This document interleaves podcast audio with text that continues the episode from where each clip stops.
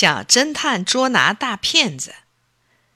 李阳和王建碰到一件怪事情：大楼里好几家买了花生回来，一过秤，都说缺少了好多。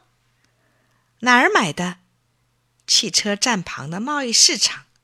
买的谁的？一个歪嘴大个儿。李阳气呼呼地说：“这人真坏。”找他去算账。妈妈说：“算啦，一点花生没啥了不起的。”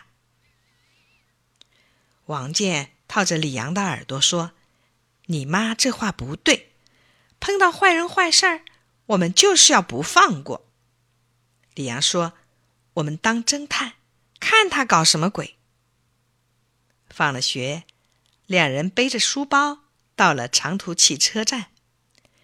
这儿摆了不少小摊，人来人往，可热闹呢。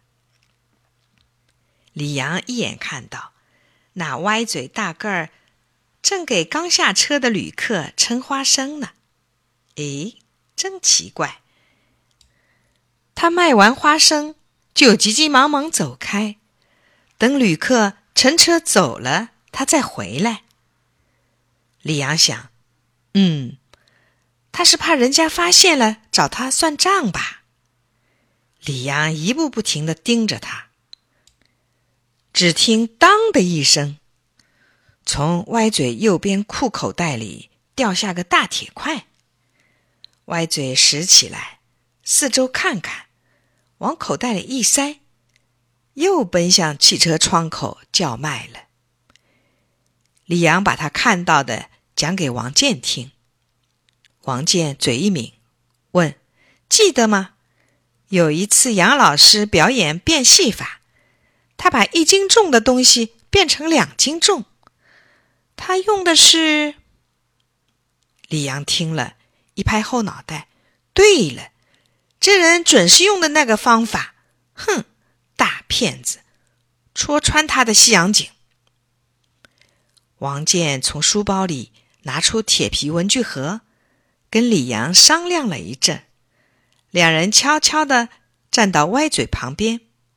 这时候，他正给一位解放军叔叔称花生。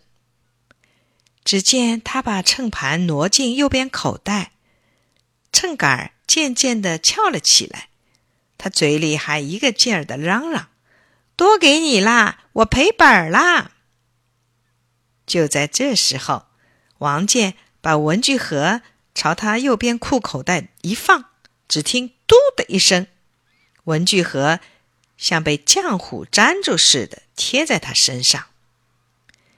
李阳眼尖手快，从歪嘴的口袋里掏出一块吸铁石，举起来，大声喊：“看呐，这人是个大骗子！”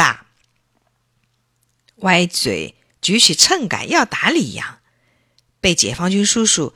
一把捏住手腕，送到了市场管理处。李阳和王健跟着去作证，人证物证都在，歪嘴只好低头认错。在场的人都伸出大拇指夸：“好啊，小侦探捉住了大骗子。”